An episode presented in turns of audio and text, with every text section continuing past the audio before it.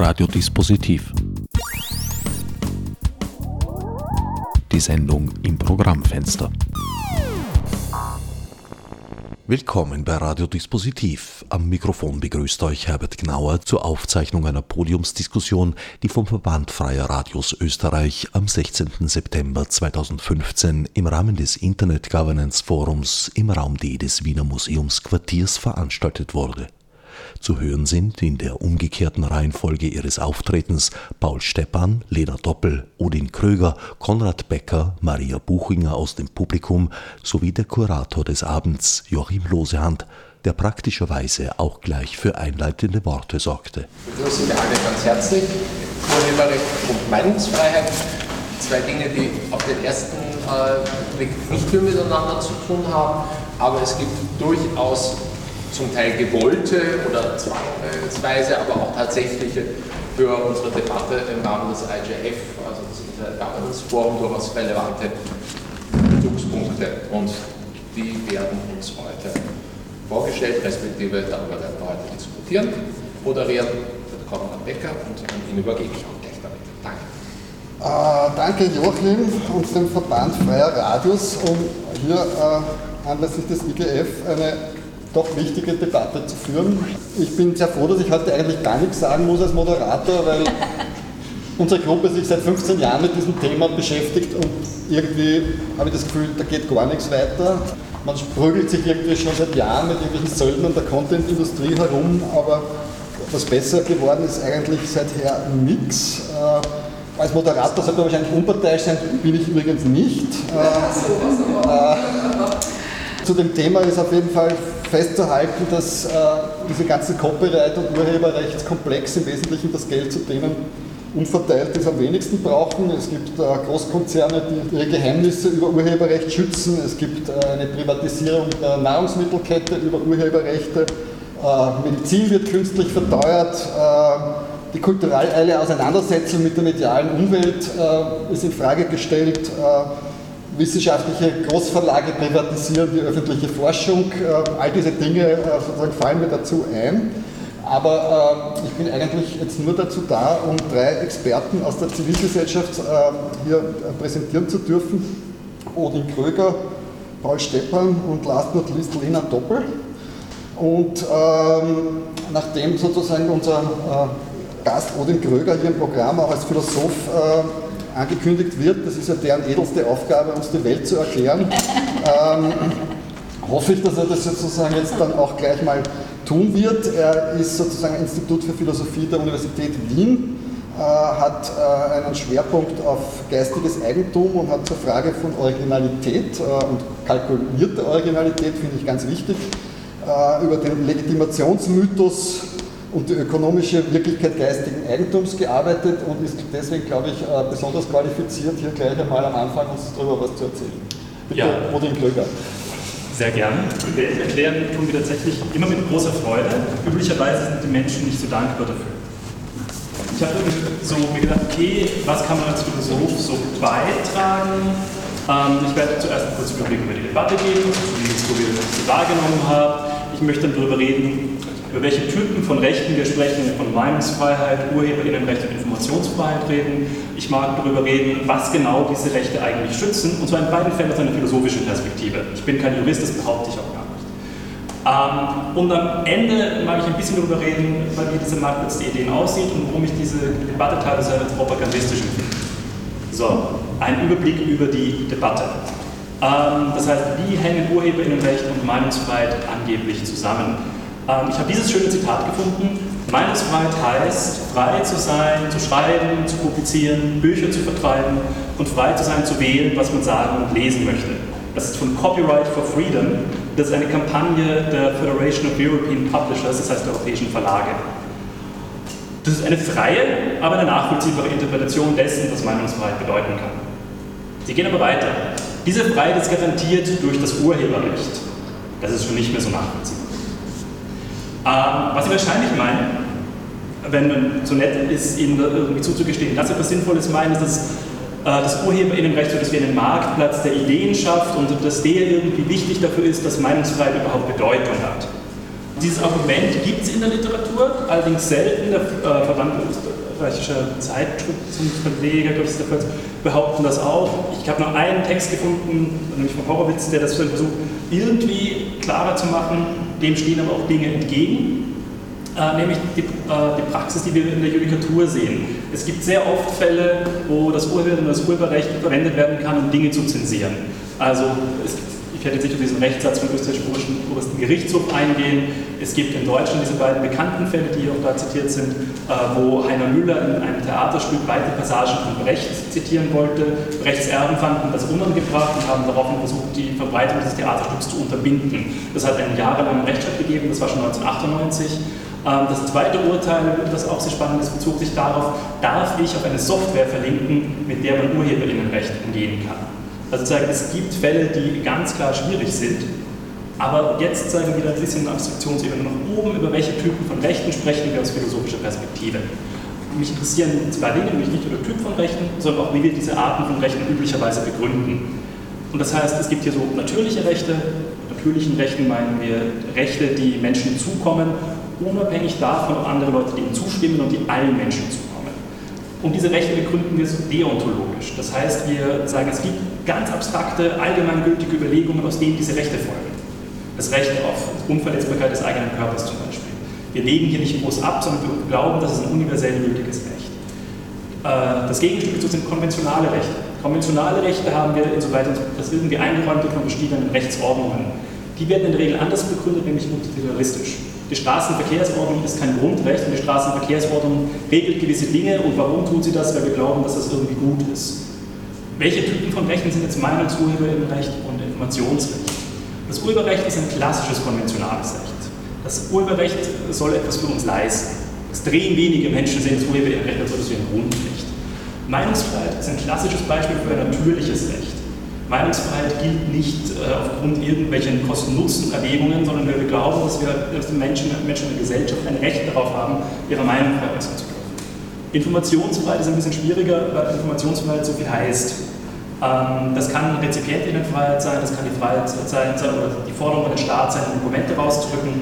Äh, und es wird alles sehr unterschiedlich argumentiert, das ist für uns aber auch jetzt nicht so wichtig. Was genau schützen diese Rechte jetzt eigentlich? Ähm, das Urheberrecht räumt ein Monopol auf die Verwertung schöpferischer Ausdrücke ein. Es macht noch andere Dinge, aber das ist das, worum es uns in der Regel noch geht, wenn wir darüber reden. Was ist jetzt interessant an schöpferischen Ausdrücken? Ich möchte drei ähm, Dinge untersuchen, nämlich wie sich diese Dinge zu Subjekten verhalten und wie sie sich zur Wahrheit verhalten, und zwar auf zwei Arten. Sind diese Ausdrücke oder sind die Gegenstände dieser Rechte wahrheitsfähig? Können sie wahr oder falsch sein? Und erheben sie einen Wahrheitsanspruch? Ähm, Ausdrücke haben ein sehr starkes Verhältnis zu einem Subjekt, weil sie das Subjekt ausdrücken. Das ist auch für das Urheberinnenrecht konstitutiv. Das Urheberinnenrecht lebt davon, dass es ein starkes Verhältnis zwischen Subjekt und Ausdruck gibt. Ob so ein Ausdruck wahrheitsfähig ist, kann sein, muss nicht sein. In einem Roman, ein Roman ist nicht in erster Linie etwas, das ich auf Wahrheit beurteile. Da können Sätze drinstehen, die wahr oder falsch sein können. Ja, muss nicht sein. Und der Wahrheitsanspruch ist auch eher irrelevant. Also selbst wenn in einem Roman Sätze drinstehen, die wahr oder falsch sein können, interessiert es in der Regel niemand. Niemand fragt, ob der Vater den Erlkönig wirklich nicht gesehen hat. ähm, Meinungen sind anders. Meinungen haben auch ein Verhältnis zum Subjekt. Sie sind immer die Meinungen von jemandem, aber es ist ein sehr schwach, viel schwächeres Verhältnis. Meinungen sind immer wahr oder falsch. Sie sind notwendig wahrheitsfähig, sie erheben aber nur einen sehr schwachen Wahrheitsanspruch. Das ist insofern schon mal spannend, weil alles, was in den Bereich von Tatsachen kommt, mit dem Urheberinnenrecht schon mal nichts zu tun hat. Und Informationen, äh, da ist das Ganze noch klarer. Unter Informationen verstehen wir Aussagen, die interessante Tatsachen haben. Informationen sind auf jeden Fall wahr oder falsch und erheben einen starken Wahrheitsanspruch. Ähm, das Interessante ist aber, dass dann meine Informationen aus dem Urheberinnenrecht eigentlich schon mal rausfallen. Das heißt, wir können sehen, dass Ausdrücke von Meinungen und Informationen unter das Urheberrecht fallen können, weil Informationen und Meinungen ja nicht in abstrakto existieren können, sie müssen ausgedrückt werden. Äh, diese selbst aber fallen nicht unter das Urheberrecht. Das heißt, das Urheberrecht kann sie nicht schützen, wovor auch und wie auch. Das Urheberrecht berührt sie nicht. Es kann sehr wohl ihre Veröffentlichungen äh, erschweren oder verhindern. Das haben wir mit den ganzen Gerichtsurteilen vorher schon gesehen. So, warum führt mich das jetzt zurück zu dem Marktplatz der Ideen als, und warum ist das Propaganda? Ähm, diese Idee, sagen noch kurz zum Marktplatz der Ideen, oder? Das ist diese Idee, dass Urheberinnenrecht so eine Art Ökonomie der Kultur und der Ideen garantiert. Ähm, sowas brauchen wir, darüber will ich jetzt gar nicht streiten. Ich weiß nicht, ob Markt hier die sinnvollste Metapher ist. Ich würde das bezweifeln, aber auch darüber will ich ja gar nicht streiten. Ähm, dann wäre immer noch eine andere Frage, nämlich wie gestalten wir diesen Markt aus? Und das ist die Frage, wo das Urheberinnenrecht überhaupt erst ins Spiel kommt. Und das ist eine Kosten-Nutzen-Abwägung. Hier argumentieren wir definitiv nicht, normalerweise nicht im natürlichen Recht. Das sieht Copyright for Freedom anders. Das Urheberrecht bleibt ein Grundrecht, ein Menschenrecht. Ja, das ist so ein bisschen absurd. Aber sagen, interessant ist, sagen, dass hier versucht, das Urheberrecht nicht, wie wir es sonst tun, utilitaristisch zu sehen, als eine Sache, wo wir halt Abwägungen treffen müssen und schauen müssen, was wollen wir, funktioniert das, welchen Preis wollen wir dafür zahlen, sondern als ein unbedingtes Recht, gegen das es eigentlich keine anderen Gegenargumente geben kann als gleich starke unbedingte Rechte. Und das ist meines Erachtens nach unterminierende Propaganda. Warum unterminierend? Ich lehne mich hier an einen Philosophen namens Jason Stanley an, äh, würde das nicht gutieren, was ich mit ihm mache, weil er etwas viel Komplexeres meint, aber den, der Punkt, den trifft es. Eine unterminierende Propaganda, darunter versteht Stanley, a contribution to public discourse that is presented as an embodiment of certain ideals, in unserem Fall der Meinungsfreiheit, ein sehr hohe stehendes Ideal, yet is of a kind that tends to erode those very ideas. Und was wir auch gesehen haben mit dem Spannungsverhältnis zwischen Urheberinnenrecht und Meinungsfreiheit in diesem ganzen Gerichtsurteil ist, dass ein stärkeres Urheberinnenrecht sehr wohl das Potenzial hat, Meinungsfreiheit einzuschränken. Und hier wird aber gerade Meinungsfreiheit angeführt, um Urheberinnenrecht zu verteidigen. Und das war auch schon mein Input-Statement.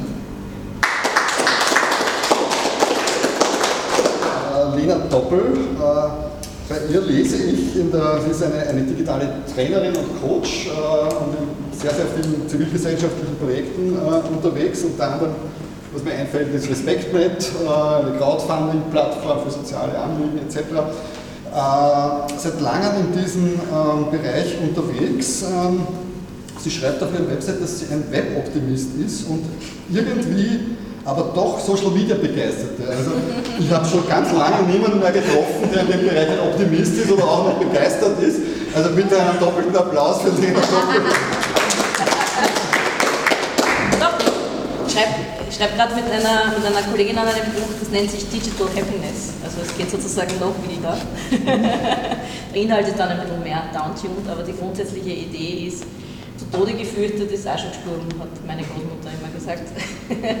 Und jede, jede Zeit, die neue Medien und neue Mediennutzung mit sich bringt, bringt Probleme mit sich, die sich unfassbar gleichen. Also wenn man so in der Geschichte nachschaut, wovor sich die Leute früher gefürchtet haben, es noch kein Internet gegeben hat und keine Hassposter, ja, findet man immer was. Ja, insofern bin ich nach wie vor eine Weboptimistin, aber das ist jetzt ein, ein Seitenthema. Mein, mein Beitrag zu, zu diesem Thema ist äh, aus, der, aus der praktischen Beschäftigung mit, äh, mit dem Thema des mal, Lobbyismus geschuldet. Äh, ich habe bis vor drei Jahren, äh, äh, für, also von vor drei Jahren bis vor zwei Jahren, für die Sonja Ablinger, damals für die SPÖ, also mittlerweile ist sie nicht mehr bei der SPÖ, aber damals war sie für die SPÖ-Nationalrätin und unter anderem hat sie auf das Thema Netzpolitik zugearbeitet und habe in der Zeit sehr viele Veranstaltungen besucht, sehr viel im Parlament erlebt, was da für Geschichten abgelaufen sind und wie wie über das Thema diskutiert worden ist oder auch nicht diskutiert worden ist und möchte einerseits da ein bisschen, ein bisschen was darüber erzählen. Insofern, es hat nicht direkt mit dem Thema Meinungsfreiheit zu tun, weil das damals ein unbesetztes Thema war, aber ich glaube, es ist ganz symptomatisch für den Umgang mit der Materie in Österreich. Äh, mein Einstand war, dass ich äh, zwei Tage oder so, nachdem ich begonnen habe, für sie zu arbeiten, äh, gebeten wurde, in einem von diesen Räumlichkeiten im Parlament, die Lokale heißen zu erscheinen, also in diesen Besprechungsräumlichkeiten, und wir erschienen dort äh, zu drei, drei Frauen hoch, also Sonja Ablinger, eine zweite Parlamentarin und ich, und drinnen standen drei ältliche, korpulente Männer in sehr grauen Anzügen und haben uns angeschaut, wie, wie Sie wahrscheinlich auch. Ja? Und es hat sich herausgestellt, das war die Delegation der Wirtschaftskammer und zwar der Einzelhändler. Die Einzelhändler sind zu uns gekommen, um unsere Leid zu klagen, das sind nämlich seit Jahr und Tag äh, unter Verdacht stehen oder auch teilweise auch wirklich tun, die, die äh, Festplattenabgabe einzunehmen, nämlich auch auf Festplatten, die es ja damals noch nicht gegeben hat. Sie möchten nichts damit zu tun haben und sie möchten auch nicht, dass der Konsument das bezahlen muss. Äh, und das war lustigerweise, obwohl wir uns rein äußerlich so überhaupt nicht geähnelt haben, eigentlich auch unsere Zielrichtung. Also wir, wir haben da, die haben uns quasi offene Türen eingerennt. Und das war das erste von einer ganzen Anzahl von Begegnungen, die am Schluss bei mir den Eindruck hinterlassen haben, dass nicht die gewinnen, die sozusagen im grauen Anzug daherkommen mit der Wirtschaftskammerstecknadel, obwohl wir die als die scheinbar Mächtigen empfinden, sondern die, die Parolen hinausschreien, die voller Lügen strotzen, aber trotzdem irgendwie glaubhaft wirken. Ja? Äh, also die Propaganda, das kann ich nur voll und ganz unterstützen, die Propaganda schlägt den Inhalt, zumindest in, in meiner Erfahrung, äh, beim Lobbyieren glatt.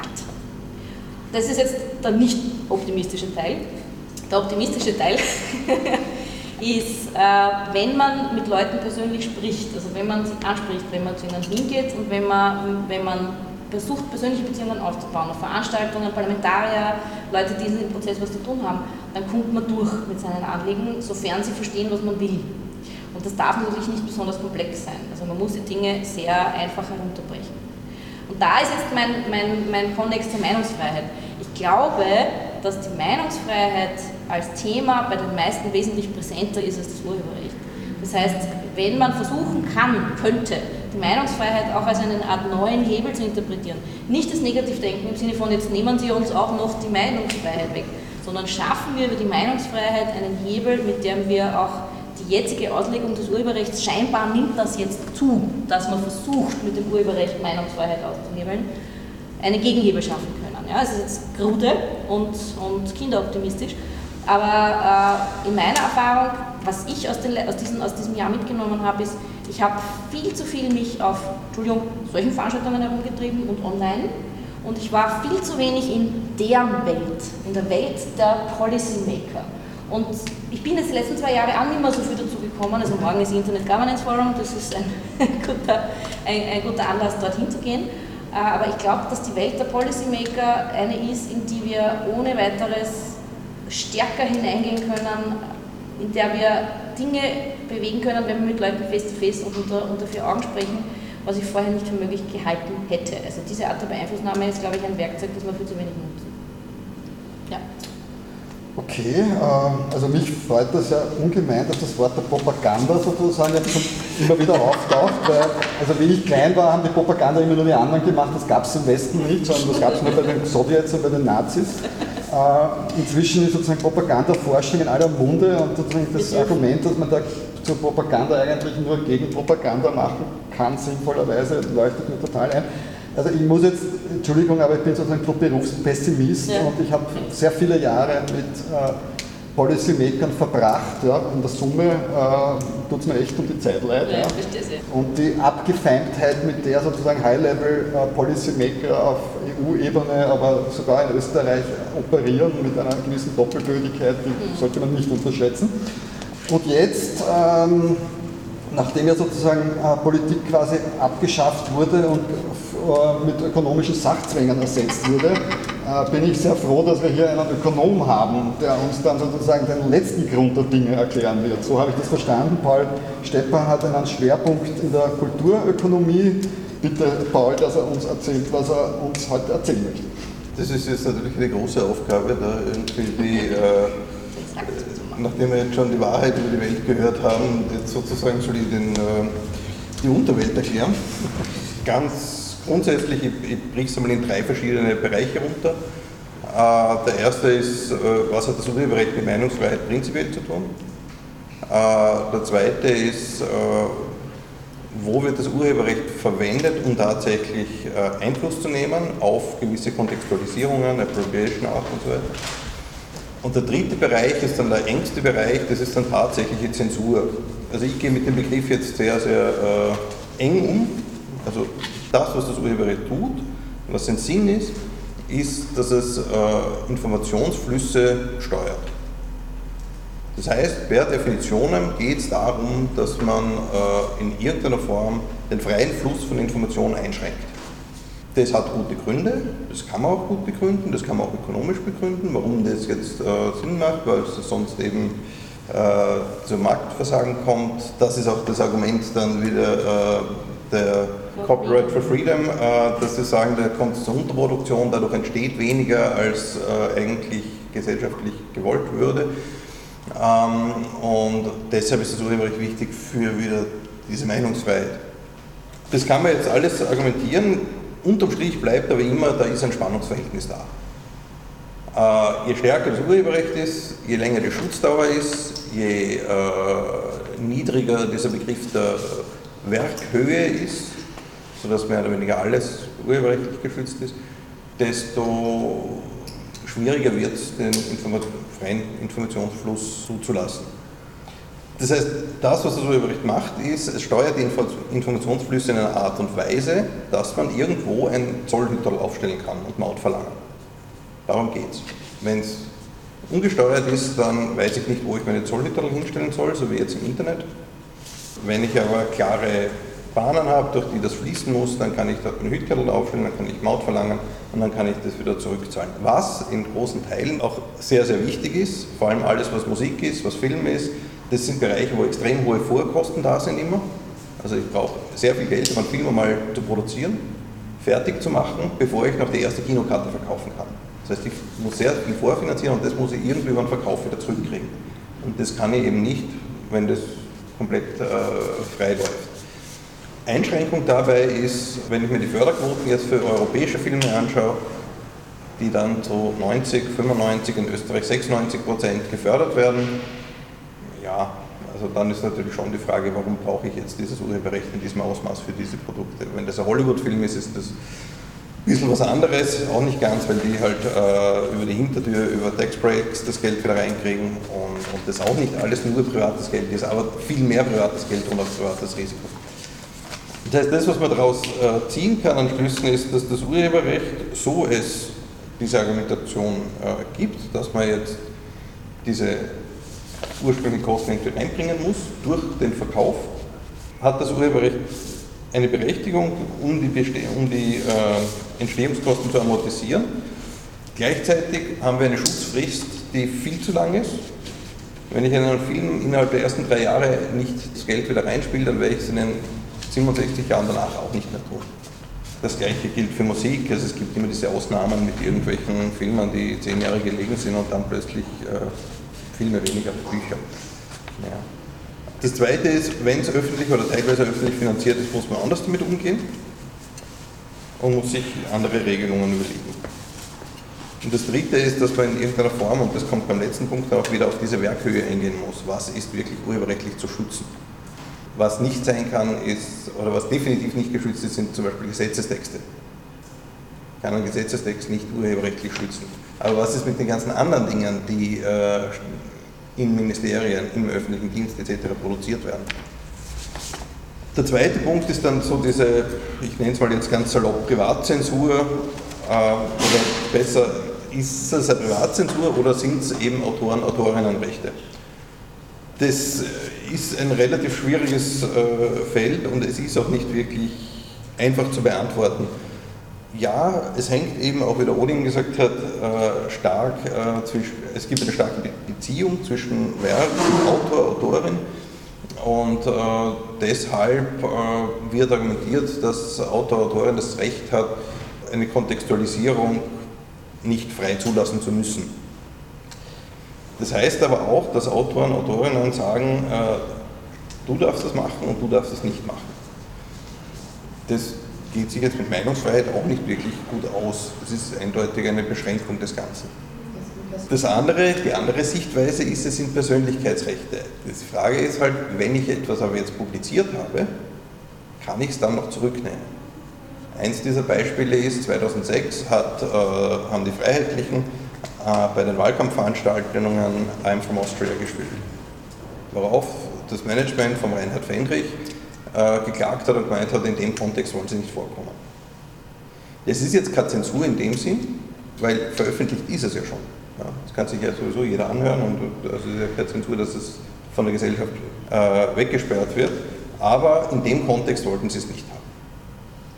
Okay, ist etwas, was jetzt viel nachvollziehbar ist. Äh, auf der anderen Seite merkt man schon, man hat irgendwie so ein komisches Bauchgefühl. Ich hätte es doch lieber gern frei, aber halt nicht für die. Da ist irgendwo ein, ein, ein Widerspruch drinnen, der, der schwierig ist und wo man sich halt dann wirklich auch dafür entscheiden muss, wenn man es verlangt, dann äh, hat das auch Konsequenzen. Auch in die andere Richtung. Was da auch einfällt, ist dann jetzt nicht nur äh, das Kontextualisieren in einer Wahlveranstaltung oder sonst wo, sondern auch Appropriation Art. Das heißt, ich nehme etwas, was bereits da ist und mache was Neues draus. Mashups, Remix etc.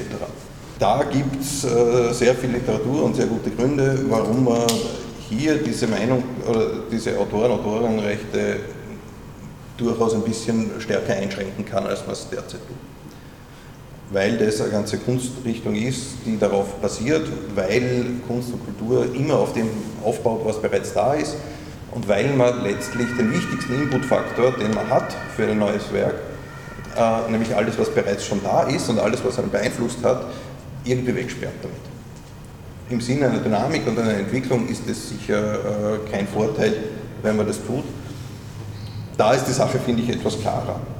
Und dann kommen wir zum letzten Punkt, und das ist jetzt die tatsächliche Zensur. Und das ist das Beispiel, das auch angesprochen wurde äh, Einladungstext von der OKFN, der Open Knowledge Foundation. Ähm, die OKFN äh, hat eine Seite betrieben, die heißt Frag den Staat. Äh, und in Deutschland äh, gibt es im Bundestag eine Abteilung, die erstellt wissenschaftliche Gutachten. Das heißt, wenn eine Fraktion hinkommt und sagt, wir hätten jetzt da gerne ein Gutachten zu dem und dem Thema, dann erstellen die diese Gutachten und diese Gutachten werden nicht veröffentlicht. Aber jeder deutsche Staatsbürger, Staatsbürgerin hat das Recht, diese Gutachten anzufordern. Und die müssen sie dann auch rausgeben. Die Website Fragt den Staat hat Folgendes gemacht. Sie haben diesen Prozess erleichtert. Das heißt, wenn man das dann eingibt, dann haben die das direkt an, äh, an den Bundestag geschickt und die haben dann das an die Leute verschicken müssen. Aber sie haben auch gleichzeitig dann Texte online gestellt. Und zwar eben eins zu eins. Und das, was jetzt äh, der Bundestag dann gemacht hat, war, er hätte natürlich äh, die OKFN auch klagen können auf ähm, Landesverrat, Verletzung von Geheimhaltung, alles Mögliche. Ist total unsexy in einer Demokratie, wenn man sowas macht. Vor allem wegen sowas. Und deshalb haben sie dann diesen Umweg gewählt und gesagt, naja, was ist, wenn wir jetzt sagen, das ist urheberrechtlich geschützt? Äh, dann können wir sie einfach wegen einer Urheberrechtsverletzung klagen. Das heißt auch, es ist eigentlich nicht geschützt durch das Urheberrecht, dass die Information, die da drinnen steht, veröffentlicht wird, weil sie hätten genauso gut eine Zusammenfassung schreiben können und es wäre urheberrechtlich überhaupt kein Problem gewesen. Sondern sie haben es eins zu eins publiziert. Das müssen sie auch, weil sie dann glaubhafter sind. Ne? Und da wird das Urheberrecht dann tatsächlich verwendet, um Zensur auszuüben ja, das glaube ich ist so wirklich dieser innerste Kern dann dieser Veranstaltung, wo es tatsächlich um Zensur geht, die der Staat ausübt, um jemanden äh, an der Publikation zu, zu hindern. Okay, äh, vielen Dank. Also das hat uns gleich schon mal am Anfang erklärt, dass die Technologie quasi auf Steuerung und Kontrolle ausgerichtet ist und die Zensur gewissermaßen schon mit der Technologie mitgeliefert wird, wenn ich das so verkürzt. Äh, Zensur bin ich vorsichtiger. Also, okay. Aber die Steuerung und Kontrolle ist sozusagen Teil ja. dieser Technologie, so viel kann man, glaube ich, äh, sagen. Bleibt also, wenn man, wenn man eh nichts tun kann, was kann man trotzdem tun, oder? Ähm, das heißt, die Frage ist sozusagen pragmatisch, ich meine, du hast sozusagen versucht, eine Begriffsdefinition zu machen als quasi Navigationshilfe, oder? Äh, also jetzt, das ist ja nicht unbedingt die Aufgabe der Philosophen, die Welt verändern zu wollen, aber angenommen, du würdest die verändern wollen, was, was wäre dein äh, erster Schritt? Also ehrlich gesagt, das Urheberinnenrecht käme weiter unten auf der Liste. Okay. Aber angenommen, äh, die, die Welt wäre ideal eingerichtet und unsere einzigen Probleme betreffen das Urheberinnenrecht. Ich glaube, in einer ideal eingerichteten Welt gäbe es, glaube ich, kein Urheberinnenrecht mehr. Das ist blödsinnige Annahme. Ähm, aber wenn es um die Reform des Urheberinnenrechts geht, äh, läuft es auf die Dinge heraus, die wir eh alle schon kennen. Äh, stärkere Schrankenbestimmungen, Einführung von Fair Use, kürzere Schutzdauer und äh, Definition der Werkhöhe, mehr Zitatrecht. Das sind alles Forderungen, die, ich glaube, in den letzten 15 Jahren sehr oft wiederholt worden sind, um darauf hinzuweisen, wie man das Urheberinnenrecht sozusagen praktikabel machen kann für unsere moderne Gesellschaft. Äh, Leo Dobusch hat das mal sehr schön zusammengefasst mit, das Urheberinnenrecht darf keine Expertinnenmaterie sein. Nur Menschen müssen ihren Alltag bestreiten können, ohne den geringsten Tau von Urheberinnenrecht zu haben. Und äh, das können sie momentan nicht. Und damit zeigt er eigentlich etwas auf, oder? Das heißt nämlich genau das. Wir haben ganz alltägliche Lebenspraxen, die jetzt streng gesehen nicht erlaubt sind. Ähm, und das ist der Zustand, der bereinigt werden muss. Stimmt. Kann man da im Sinne von Konsumentenschutz, im Sinne von niedrigschwelliger Kulturarbeit irgendeinen Zentimeter vorankommen? Oder Also, wenn, ja, wie? Meiner Beobachtung nach, und vielleicht ist das ein Problem, das sich mit der Zeit löst, sind die Menschen, die damit beschäftigt sind, nicht persönlich betroffen. Ja? Also die, die persönliche Betroffenheit fängt vielleicht dort an, wo irgendeiner sagt, ja, ich habe einen Enkel, der hat einen Neffen, der hat einen Bruder, der hat einen Freund, dem ist was passiert. Aber es sind weder Leute, die Fotos einkaufen müssen, noch sind es Leute, die äh, Filme downloaden müssen, noch sind es Leute, die Musik downloaden müssen. Sie müssen das alles nicht machen. Das ist alles in Wirklichkeit äh, es ist nicht eine Digital Native Frage, weil ich glaube nicht an einen Digital Native, der ist keine Alters, es ist keine Altersfrage. Aber Leute, die im Parlament sitzen oder in solchen Gremien sitzen, die sind in einer persönlich anderen Position, die haben überhaupt kein persönliches Betroffenheitsmuster. Es gibt einen Soziologen, ich habe den Namen vergessen, der äh, auf ORF Wissenschaft vor einem Jahr oder so gab es ein Interview, der gesagt hat, also bei allen soziologischen Untersuchungen, die man macht, kann man eine Alterskorrelation zwischen Digital Native und, äh, also, und Alter nicht feststellen. Und es ist in Wirklichkeit diese Digital Native Diskussion eine Verschleierung der wahren Diskussion. Die Armen können sich das Internet nicht leisten, die Reichen können es und es ist immer noch so. Gut, also immerhin, es gibt sowas wie eine Klassengesellschaft, habe ich jetzt verstanden, aber also ich habe großen, äh, großen Respekt sozusagen, wie gesagt, vor, dem, vor der Hartnäckigkeit, mit der der ähm, gute Paul sich sozusagen da in bestimmte äh, Verwaltungs- und Politikprozesse hineinschmeißt und deswegen möchte ich ihn da auch noch mal kurz... Äh, Du hast das Fair Use angesprochen, das ist irgendwie das, was sich alle wünschen. Wir alle oder wer noch? Ich schon. Sehr, sehr viele eigentlich. Das wird sehr oft so rausgezogen, dass, äh, damit könnte man doch viel lösen. Äh, Das Hauptproblem ist, dass, äh, soweit ich das verstanden habe, und ich bin jetzt kein Jurist, aber ich habe mir das jetzt von einigen Juristen mittlerweile bestätigen lassen, dass man Fair Use-Regelungen in unser Rechtssystem nicht einhängen kann. Weil Fair Use Schwer. ist eine Regelung, die halt äh, sagt, dass mehr oder weniger alles, was nicht äh, dezidiert verboten ist, ist erlaubt. Und bei uns ist es umgekehrt. Alles, Bei was uns nicht ist es dezidiert umgekehrt. erlaubt ist. Alles, was nicht dezidiert erlaubt ist, ist verboten. Aber, aber Das die gesammelten juristischen Fakultäten Europas haben dafür noch keine Lösung. Ähm, schau, also ich, ich, mit Urheberrechtsverletzungen habe ich als Ökonom sowieso immer andere Blickweise als Juristen. Und ich habe das mal verglichen mit äh, jemand steigt beim Lokal durchs Fenster ein, das Fenster war offen, ruiniert nichts, geht zur Schrank, nimmt sich ein Glas, lasst sich ein Glas Wasser ein, trinkt, wascht das Glas aus, trocknet es ab, stellt es zurück, steigt beim Fenster wieder raus. Juristischer klarer Einbruch. Also Ökonom so, und? Da ist nichts passiert. Das heißt, du hast da ähm, einen, einen anderen Gesichtspunkt, wann was schlagend wird. Und das hast du halt beim Urheberrecht auch relativ schnell.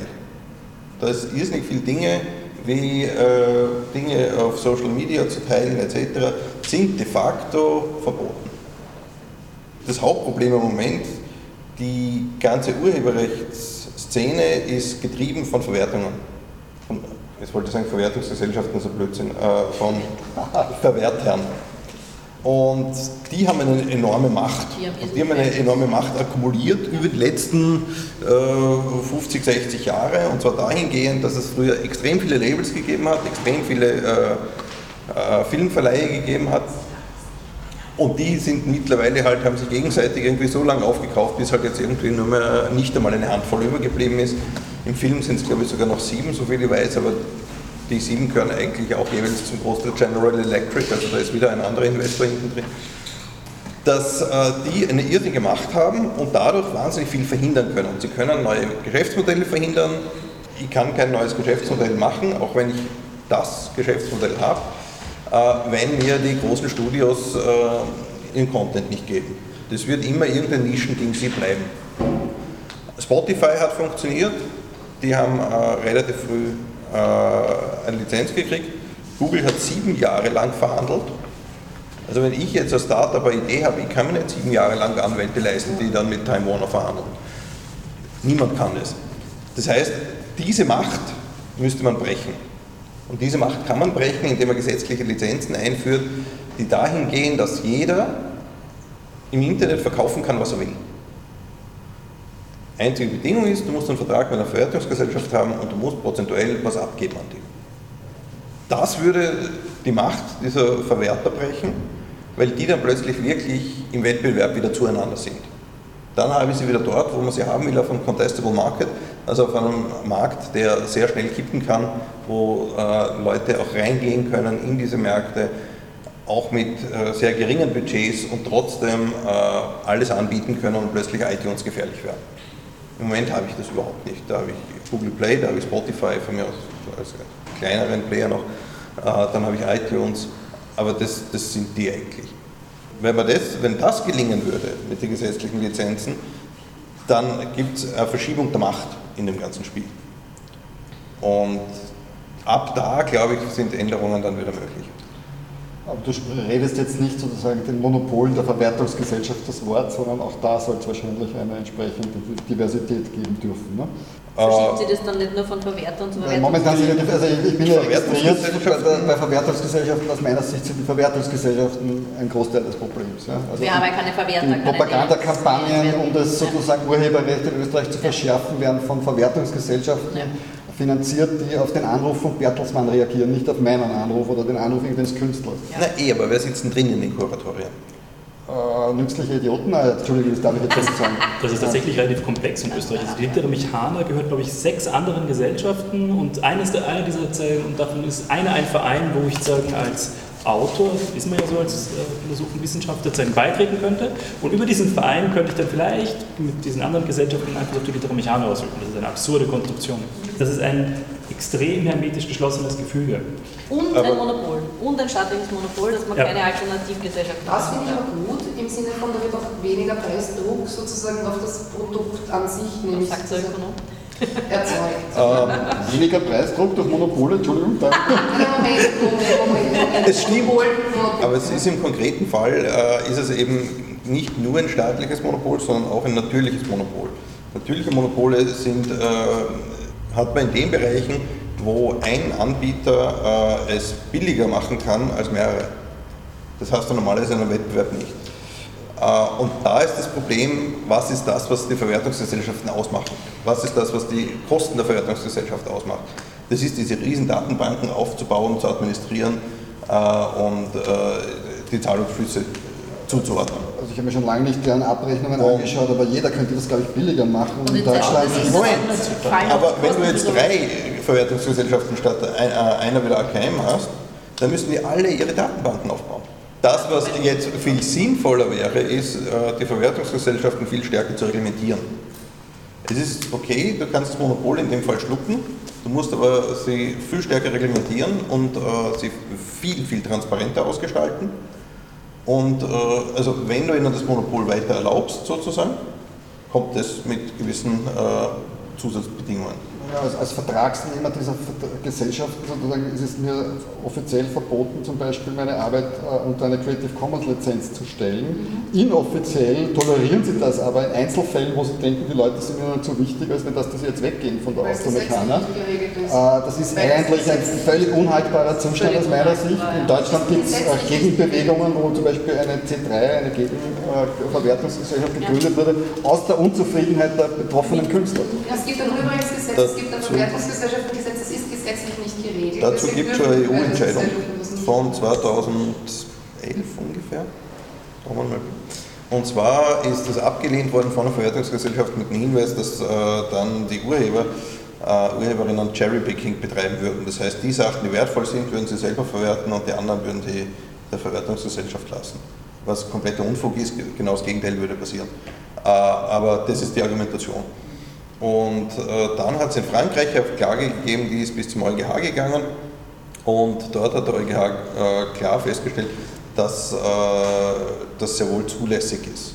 Also das heißt, der EuGH hat eine Entscheidung getroffen, deswegen ist es aber noch nicht EU-Recht. Geschweige denn in den äh, Ländern äh, ratifiziert. Äh, aber auf diese Entscheidung aufbauend kann man das dann irgendwie dorthin bringen, dass Creative Commons Lizenzen zumindest bestimmte Creative Commons Lizenzen keinen Widerspruch sein können. Okay. Äh, Joachim, du wolltest das sagen, glaube ich. Ah, ja, wir sprechen gerade über den Kern des Urheberrechts, nämlich eigentlich über die kommerzielle Auswertung von schöpferischen Ideen oder von Ausdrücken, die man vielleicht so gestatten kann. Bei Meinungsfreiheit oder dann Informationsfreiheit als Basis von Meinungsfreiheit geht es aber, glaube ich, meistens weniger um eine kommerzielle Auswertung von mhm. etwas, sondern eher um die Frage, äh, möchte ich, dass bestimmte Informationen oder bestimmte Inhalte an die Öffentlichkeit gelangen. Einerseits eben das, was Behörden und was der Paul eben hinsichtlich der Gutachten äh, als Beispiel genannt hat, aber die Frage wäre halt jetzt für mich, für die freien Radios, die ja davon leben, dass sie Informationen verbreiten können und damit Meinungen bilden lassen können, frei. Äh, wie ein Urheberrecht ausschauen könnte, das einerseits natürlich Persönlichkeitsrechte äh, wahrt, andererseits aber auch das Recht der Bevölkerung oder das Recht der Gesellschaft auf Information sicherstellt. Äh, wie kann man dieses, diesen Spagat auflösen? Also nicht aus der urheberrechtlichen und auch nicht aus der, aus der, aus der ökonomischen Sicht, aus der weboptimistischen Sicht. Äh, hilft uns da natürlich zumindest bei den prominenteren Beispielen das Streisand-Effekt. Ja, ich weiß nicht, ob der allen bekannt ist. Das Streisand-Effekt, äh, der besagt, je stärker ich versuche, was zu unterdrücken, vor allem in einem Netzwerk, wo die Leute miteinander verbunden sind, desto weniger Erfolg werde ich damit haben, vor allem wenn einzelne Leute diese Unterdrückung sich auch als Thema machen, einen Blogpost darüber verfassen und dann verbreitet sich das, was unterdrückt werden soll, über das Netz. Das hilft uns natürlich strukturell nichts, weil es können ja viele Dinge unter dieses Problem fallen, die nicht so prominent oder nicht so wichtig sind und dann trotzdem verboten werden. Was ich in dem Zusammenhang recht lustig gefunden habe, war, dass also Google diesen Stand aufgeführt hat, wo sie äh, zwar dem Gesetz äh, Genüge getan haben, dass man Dinge aus dem Google-Index löschen kann, wenn man sich in Europa befindet, dass sie aber gleichzeitig quasi durch die Hintertür eine Suchfunktion eingeführt haben, wo man die Dinge sich dann wieder anschauen kann, die man eigentlich laut diesem Informationsgesetz nicht sehen dürfte. Ich glaube ja da an eine gewisse, sage ich jetzt einmal, kreative, einen gewissen kreativen Umgang mit diesen Dingen, der wiederum, wie fast bei allem, vorher kommen wird. Es wird vorher einen kreativen Umgang geben und dann wird es Versuche geben, es gesetzlich einzufangen. Ähm, also ich habe da irgendwie so Barbara Streisand-Effekt und du hast vorhin äh, erwähnt, dass quasi eigentlich jede Nutzung im Internet grenzlegal bis illegal ist. Ja, das gibt mir Hoffnung, weil wenn jeder Mensch illegal ist, dann ist kein Mensch illegal, oder? Illegal. Äh, und das also, würde mich interessieren, was, da, was du sozusagen da quasi von dieser von einer ontologischen Betrachtungsweise, wie, wie sich das dann verschiebt, das, das Recht des normativ-faktischen sozusagen, wie, wie entsteht das dann unter Umständen sozusagen? Ist das äh, denkbar als, als eine Kraftwirkung in dieser Propaganda- und Gegenpropagandamaschine? Also ich, ich würde gerne beim Propaganda als respektierlichen Term äh, zu behalten. Wir machen etwas viel Nobleres. Ähm, das ist jetzt eine soziologische Frage, oder? Also die sagen, wie, wie sich Rechte verändern, weil alle Menschen das tun. Und ich glaube, da, da, hast du schon einen sehr wichtigen Punkt gemacht, den ich auch schon von vielen Leuten, die auch gerade in dieser europäischen Institutionsmaschinerie sind, gehört habe. Das ist ein Problem, dass die Menschen, die hier Policies machen, diese Dinge nicht kennen. So, wenn sich das verschiebt, werden sich auch die Policies, die gefahren werden, verschieben. Das ist absehbar. Äh, gleichzeitig ist natürlich auch absehbar, dass ähm, ich will es mal anders formulieren. Es gibt diese technisch optimistische Seite, oder? Die, die, die sagt dann sowas wie, naja, das sind doch Maschinenstürmer. Das wird sich doch alles ähm, irgendwie überleben. Ähm, genauso wie wir jetzt nicht mehr mit Pferden herumfahren und genauso wie sich die Industrialisierung durchgesetzt hat, auch gegen starke, sagen, entrenched interests, gegen starke, äh, festgesetzte Interessen an einer alten Ordnung. Da bin ich ein bisschen skeptisch einerseits. Also andererseits, einerseits weil es eine Weile dauert also ja, ähm, im Endeffekt hat die technische Revolution schlussendlich immer gewonnen, aber das kann unglaublich viel Zeit brauchen. Und deswegen heißt es ja auch nicht, dass man sich zurücklehnen kann. Also das, das, das muss natürlich auch irgendwie jemand betreiben, dass technische Revolutionen sagen, irgendeinen sozialen Niederschlag finden. Und da äh, stehen wir uns natürlich nach wie vor sehr starken Playern gegenüber. Und ich glaube, was wir da, ich glaube nicht, dass wir jetzt die einfach so von, von oben so zusehen können und sagen, da ist die eine Tendenz, da ist die andere Tendenz, das wird sich durchsetzen, sondern was, was wir eigentlich brauchen, ist eher eine auch so auf der mittleren oder Mikroebene orientiertes Verständnis von diesen Kämpfen, wo wir sehen müssen, wir haben hier bestimmte technische Lösungen, die bestimmte, die helfen, mit bestimmten Normen auf eine bestimmte Art und Weise umzugehen. Und hier haben wir die, die Technologie, die uns der Vision von Gesellschaft, die wir verfolgen, der Vision von Informationsfreiheit und Meinungsfreiheit, um die es uns geht, hilft uns das zu befördern. Und hier stehen folgende Player und folgende juristische Strukturen dafür oder dagegen. Aber ich glaube, zeigen hier so den, den Makro View drauf. Ich glaube, das funktioniert nicht. Ich glaube, da, da, da, betreiben wir wahrscheinlich irgendwie Selbsttäuschung. Entweder wir, wir, wir sind da zu pessimistisch oder äh, wir sind zu optimistisch, aber ich glaube, wir müssen uns das in Einzelfällen tatsächlich anschauen. Aber das klingt jetzt ein bisschen fast deterministisch, so im Sinne von technologischen Revolutionen. Also, ich ich dagegen jetzt, reden. Ich denke mir jetzt, muss ich immer die Frage stellen, wem nützt es, oder? Ähm, Wem nützt was? Äh, ja, wem nützt was? Also sozusagen, äh, nützt es zum Beispiel der Öffentlichkeit, nützt es einer bestimmten Art von Kulturproduktion, wie sie auch von den freien Radios exemplarisch vertreten wird, oder nützt es jetzt äh, Finanzspekulationen, um es mal sehr abstrakt äh, zu sagen? Ich würde ja äh, so sehr technisch, technisch bin ich dann, dass ich eher von sagen, Ursachen und Wirkungen reden wollen und würde und Funktionen und sozialen Strukturen, die sich irgendwie stützen. Also ja, es gibt durch soziale Strukturen, die sind sehr funktional, die fragen dann sozusagen, die haben irgendeinen irgendein Telos oder irgendein Ziel, das sie ansteuern, das nützt ihnen und die reproduzieren sich darüber. Aber Gesellschaft ist um einiges komplexer als das. Insofern glaube ich, zeigen das, also zeigen, das ist natürlich, wenn ich mich jetzt zeigen in, in den Bereich des Lobbyings begebe, dann kann ich mir solche Fragen stellen. Dann macht das natürlich auch viel Sinn. Aber zeigen, also die klassische Frage des Sherlock Holmes, cui bono, würdest du sozusagen für technologische Fragen nicht ins äh, Kalkül ziehen? Doch, aber ich zeigen würde wahnsinnig davor warnen, nur zeigen, auf diese Frage zu fokussieren, oder? Ähm, diese, diese Frage zeigen, ist eine Möglichkeit, so Handlungsfälle zu analysieren. Aber diese sagen, äh, Frage versteift uns auf Akteurinnen und Akteure und auf Policies, ähm, wo vielleicht auch interessant ist zu fragen, okay, welche Ressourcen haben wir eigentlich? Oder was sind die Wechselwirkungen, die hier eigentlich gerade passieren und wo ist ein Ansatzpunkt, äh, hier vielleicht mit einer technischen Lösung oder mit einer anderen sozialen Lösung hineinzukommen? Du glaubst sozusagen, dass die begabten Krypto-Hacker äh, unsere Informationsfreiheit retten können? Nicht alleine, aber sagen, ich sage, wenn wir nur Cui Bono fragen, vergessen wir, dass es diese Menschen gibt und dass sie da was leisten. Es ist aber noch ein anderer Punkt. Ich meine, ähm, bevor es diese Technologien gegeben hätte, hatte, äh, was haben Whistleblower machen können? Sie haben zu einer Zeitung gehen können. Mhm. Das heißt, dann hast du das alles noch unterbinden können, Unterlassungsklagen etc. Jetzt ist das Zeug draußen, da kannst du nur mehr hinten nachklagen. Mhm. Aber, aber es ist passiert.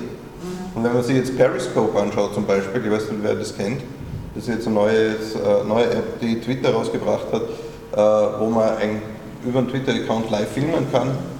Ja, wenn ich dort auf einer Demo filme oder so, das was man früher gemacht hat, bis das Ding irgendwie auf YouTube geladen war, hast schon irgendwie äh, Zeitverschiebung gehabt, wo vielleicht jemand noch einschreiten hätte können. Jetzt filmst du eigene Verhaftung. Also, das, und, und das ist, und streamst und streamst das. Ja, das ist schon draußen. Das, das ist zu spät. Die können nichts mehr tun. Die können nicht nachher klagen dafür, aber es ist draußen. Und das ist schon ein Game Changer. Und ja, die klagen nicht nachher dafür. Also ja. eben, nicht das vergessen, oder? Natürlich müssen wir dafür arbeiten, dass sich diese Regeln ändern. Das ist überhaupt keine Frage. Aber zeigen nicht nur darauf fixieren. Also ich bin in meinem Leben schon viel mit Krypto-Geeks abgehangen und sozusagen rückblickend, wenn man das sich anschaut, was Snowden uns erzählt, muss man das als extrem naiv ansehen, was die Krypto-Geeks uns vor zehn Jahren erzählt haben. Äh, weil im Grunde alles kompromittiert ist. Unsere Chips sind kompromittiert, die Router sind kompromittiert, die Betriebssysteme sind kompromittiert. Also man muss schon ein, ein hochspezialisierter Mensch sein, um überhaupt nur entfernt einschätzen zu können, was eine Secure-Plattform überhaupt nur sein könnte. Das wäre jetzt mein Einwand. Ja, ja, Aber äh, ich meine sozusagen, weil wir jetzt äh, schon langsam, glaube ich, irgendwie auch schon lange hier reden, ähm, teilweise sozusagen zur Frage auch, was zu tun wäre. Also würde mich mal interessieren, was nicht zu tun wäre. Ja? Also zum Beispiel der Bruce Berling war vor, im Sommer in, in, in Wien anlässlich 25 Jahre Internet. Ja? Und äh, viele kennen ihn hier vielleicht sozusagen, einer der ganz frühen äh, Bewohner dieses äh, Netzwerks. Der hat gemeint, vergesst das Leute. Ja? Das ist so wie einer, nach einer Ehe, wenn man 25 Jahre am selben Frühstückstisch sitzt, hat man irgendwann mal genug. Ja? Das Internet ist so kaputt und, und, und, korrumpiert, dass man eigentlich damit gar nichts mehr äh, zu tun haben möchte. Und äh, sozusagen seine positive Note war, dass er gesagt hat, diese ganzen Player, die da involviert sind, das heißt Großkonzerne, Geheimdienste und so weiter, äh, sind sich untereinander so spinnefeind, dass er das Bild eines Korps voller Krabben äh, ge ge gezeichnet, wo sich dann die Krabben sozusagen gegenseitig kannibalisieren. Ja. Ähm, also ich bin da nicht so optimistisch. Ich glaube, dass die Graben sozusagen in dem Fall schon wissen, äh, sozusagen Stichwort Klassengesellschaft, ja, Aber äh, ich meine, ich habe hab gelesen, dass die meisten Artikel, die auf Social Media weitergeleitet werden, gar nicht gelesen werden. Das kann man sozusagen messen, weil der Browser nie unter den Titel und das Bild gegangen ist. Das heißt, die Leute schicken das herum, äh, ohne es selbst gelesen zu haben. Äh, die Zukunft wird sein, sozusagen, dass die Leute ja auch keine Artikel mehr schreiben, weil das Computer inzwischen besser können. Äh, ich habe mir sagen lassen, dass die meisten Wikipedia-Einträge von einem Bot geschrieben worden sind, 8,5 Prozent. Kann man, kann man nachgoogeln, von einem Linguisten. Ähm, also vielleicht sozusagen sind wir da schon in einer Art posthumanistischen Zeitalter, wo wir das dann einfach den Maschinen überlassen, sozusagen diese Konflikte auszutragen? Und weil ich der Philosoph bin, muss ich darauf jetzt eine Antwort genau. Das verweigere ich. Das, also, das, also einerseits hat das jetzt nicht mehr so wirklich viel mit unserer Themenstellung zu tun, ja, glaube ich. ähm, und zum anderen natürlich gibt es komplexe Fragen, was künstliche Intelligenz kann und was sie nicht kann. Aber meine, du, du, hast vorhin ganz lieb auf Marx angespielt, wie du gemeint hast, sagen, was würde ich denn verändern, nachdem ich als Philosoph vor allem die Aufgabe habe, die Welt zu interpretieren. Ich Marx auf Bakunin, aber macht nichts. ähm, Marx hat ja darum und auch die Hoffnung, dass unsere Produktivkräfte irgendwann so steigen, dass das mit Arbeit irgendwie nicht mehr so dringend nötig ist. Und dieser Posthumanismus klingt doch noch the way to go. Hey, ich muss meine wissenschaftlichen Artikel nicht mehr selber schreiben, ist doch großartig. ich muss sie nicht lesen und zeigen. Genau. Passiert alles gefällt mir. Hast du das Urheberrecht? Hat der Gott. Naja, also es ist insofern sozusagen mit unserem Thema zu tun, als wir hier über Regelsysteme sprechen und sich diese Regelsysteme ja sozusagen, so habe ich das auch ein bisschen entnommen, wie du das sagst, verselbstständigen. Ja? Also technologische Revolution ist das Stichwort. Soziale Regelsysteme. Können wir, können wir diese sich verselbstständigen Regelsysteme noch irgendwie begleiten? Oder? ich habe nicht das Gefühl, dass die Regelsysteme sich äh, ausschließlich verselbstständigen. Ich glaube, dass es Ökonomie ist dein Thema, aber das, Ökonomie, das Ökonomische kommt dort für mich ins Spiel, wo ich beobachte, dass Dinge, die ökonomisch relevanter sind, ich sage jetzt einmal Musik oder Film, natürlich einer viel höheren Regelungswut oder Regelungsbedürfnis unterliegen als Dinge, die ökonomisch nicht so relevant sind. Und entschuldigt, dass ich jetzt quasi Parallelen ziehe zu, zu einer anderen Situation, der wir gerade gegenüber sehen, nämlich zur Flüchtlingsgeschichte. Äh, juristische Parallelen nämlich, wie diese ersten Konvoi-Ideen aufgekommen sind und Leute gesagt haben, sie möchten im Konvoi nach Ungarn fahren. Da gab es auf Facebook wahnsinnig viele Leute, die gesagt haben, ihr seid wahnsinnig, ihr werdet verhaftet und ihr werdet zu Hunderten in den Gefängnissen in Ungarn versauern und keiner wird euch da rausholen. Und äh, diese, dieser Diskurs ist auch gestorben ab dem Zeitpunkt, wo diese Dinge tatsächlich passiert sind. Ja? Also es gibt immer Leute, die sagen, es ist gefährlich, das ist, und es gibt immer Leute, die sagen, es ist mir wurscht. Und ich glaube, dass die Isma Wurscht Leute eigentlich recht viel weiterbringen. Ja, das ist mein, mein Optimismus, mein aktivistischer okay. Optimismus. Äh, ich würde sagen, wir gehen jetzt in eine Schlussrunde. Äh, also das habe ich jetzt als Plädoyer für digitalen Zivilcourage gesehen. Das kann nicht falsch sein. Sonst noch Kommentare zu dem, was wir heute bis jetzt gehört haben?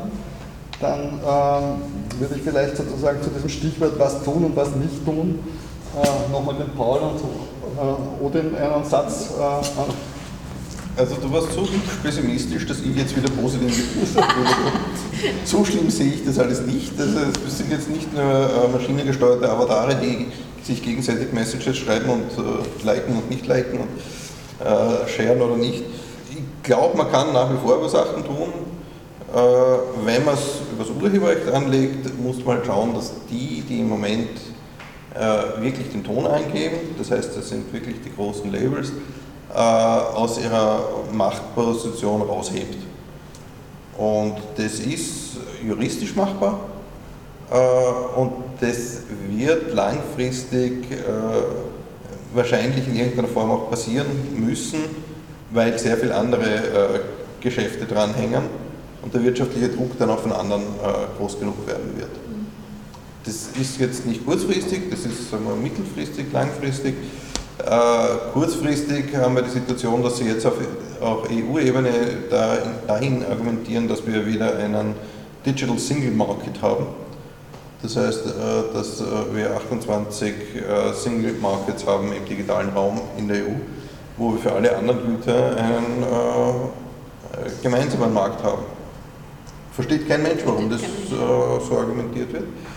Aber dahin geht es im Moment, das ist die Filmindustrie, die äh, das unbedingt haben möchte, damit sie eben 27 verschiedene Länder auswerten kann, beziehungsweise wahrscheinlich eh nur 15 von den 27, 28 kolportiert.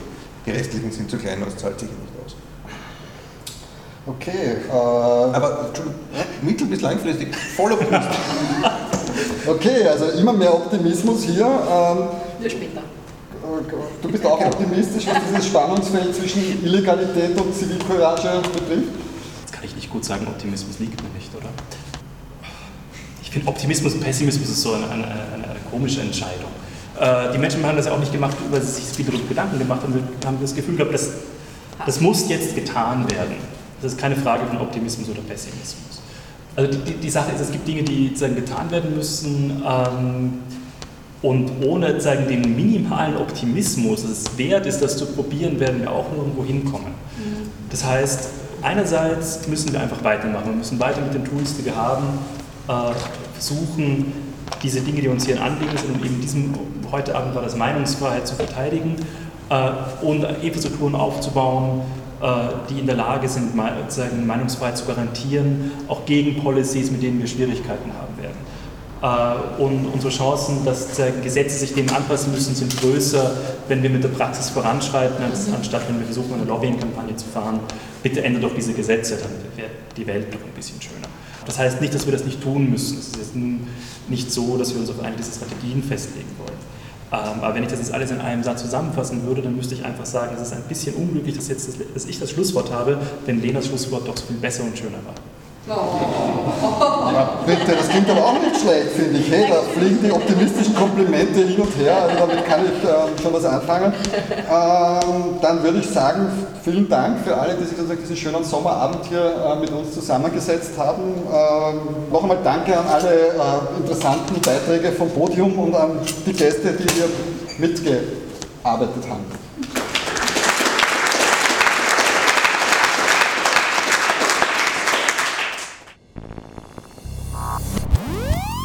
Snef Margot Nesi. Fichte subsidiar